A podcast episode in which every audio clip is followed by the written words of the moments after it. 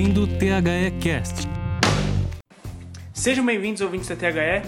Começando aqui mais uma entrevista, mais uma pílula do nosso curso BFC. E a gente teve uma aula basicamente de Palmeiras hoje. Tivemos a primeira aula com Wilson, Wilson Nakamura, do qual eu já gravei. Vocês tiveram um programa com ele a respeito do balanço do Itaú BBA que a gente fez. E agora, uma aula riquíssima no período da tarde, eu tive com Cícero Souza, que é gerente de futebol do Palmeiras. Deu uma aula pra gente sobre um conceito todo de gestão que é sensacional. Desde já queria agradecer, Cícero, pela atenção de dar esse tinha essa atenção para gravar a gente podcast, cara. Muito obrigado. Quem agradece a oportunidade sou eu. Falar de gestão sempre é um prazer. Legal. E eu, eu queria exatamente falar, porque a sua aula, você, você sintetiza que você é um organizador de processos. Né? E eu não vou explicar, a gente nem tem como explicar o porquê que você fala, porque você explica todo os, o, o processo do Palmeiras de construir esse time do jeito que ele é, toda essa gestão de futebol, incluído com vários outros, várias outras áreas do clube. É uma, uma equalização muito grande.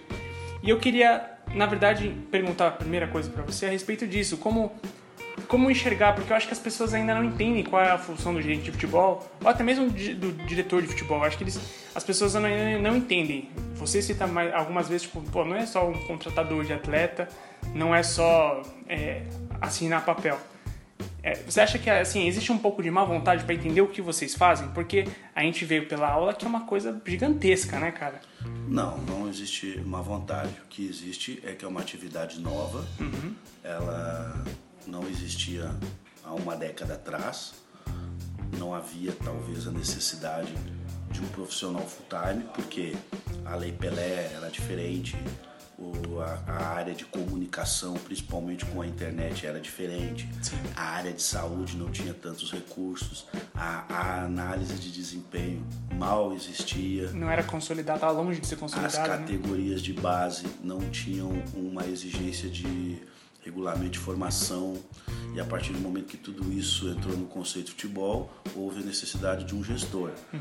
Então, é, hoje não existe uma regulamentação dessa profissão. Os clubes podem botar quem eles quiserem. Invariavelmente, eu percebo é, a escolha por escudos, por imagens e não por gestores, uhum. que vão entender que precisam criar processos de registro, de logística, administrativo, de RH, de financeiro, de base, de núcleo de saúde, de comissão técnica, etc, etc, etc.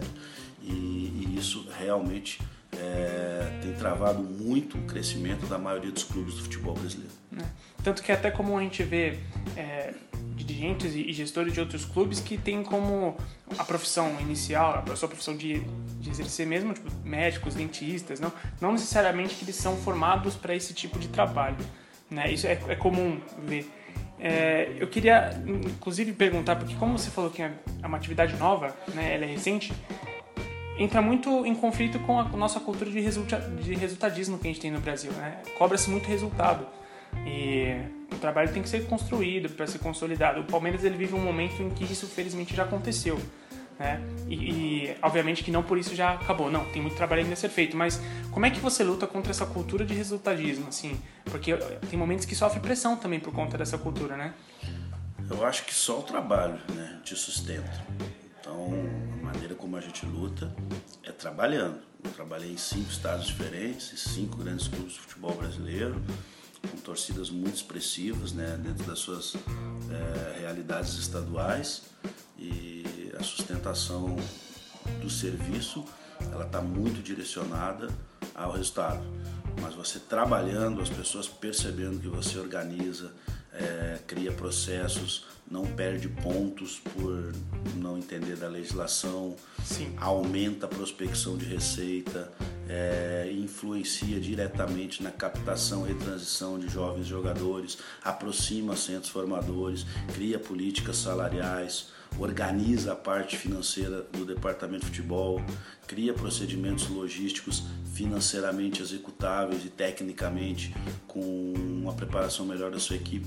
As pessoas vão percebendo que existe um trabalho atrás de tudo isso. Uhum. Mas repito, como a cultura brasileira é muito individualista e muito imediatista, e o futebol está inserido dentro dessa cultura, é. ele muitas vezes oscila na sua avaliação pelo resultado e não pelo trabalho. Sim.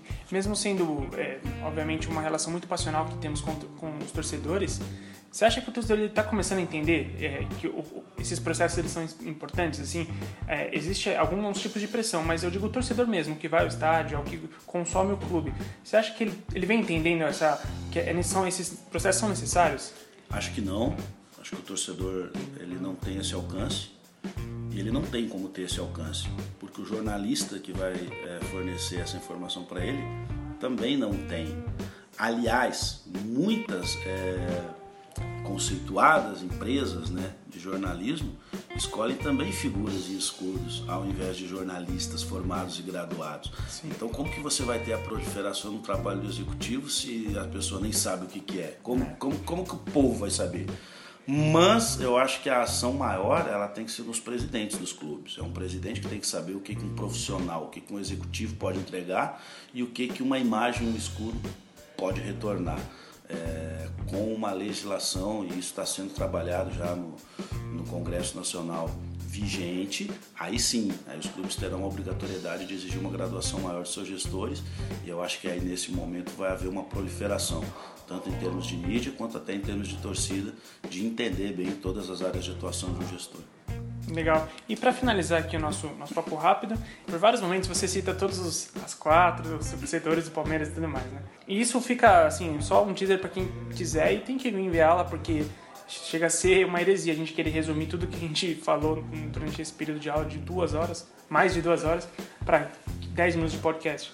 Mas em todo momento eu consigo entender, eu consigo enxergar, acho que assim, talvez seja exatamente isso que você quer passar, a integração de todos os setores. Não vai entrar em campo só os jogadores com suas, suas habilidades, vai entrar o nutricionista que fez seu trabalho, vai entrar o, o cara que cuida da, do uniforme que fez seu trabalho, vai entrar tudo, né? E eu sei que é uma pergunta talvez superficial, mas o quão importante é essa equalização, é, essa participação, inclusive, sua em todos os, os processos do Palmeiras?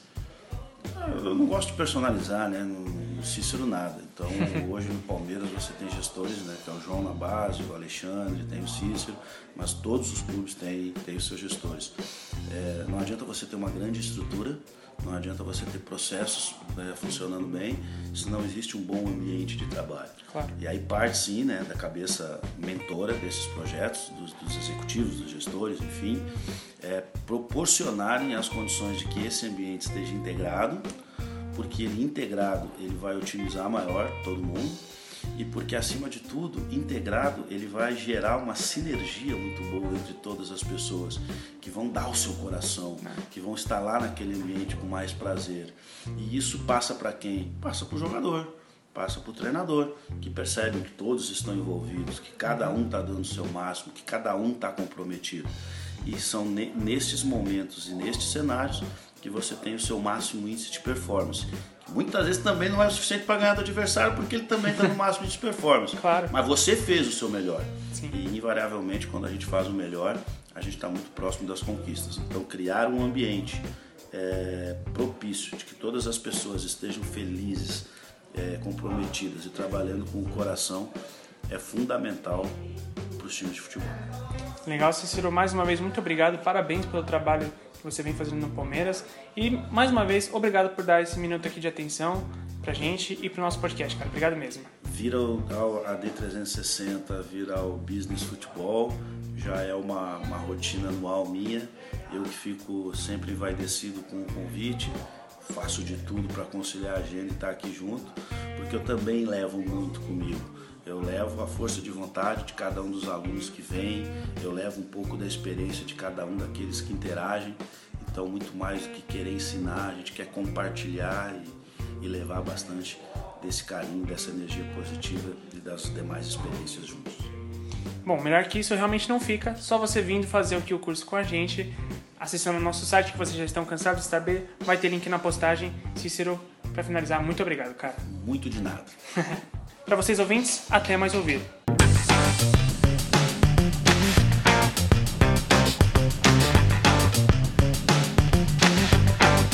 Esse podcast foi produzido por THE 360.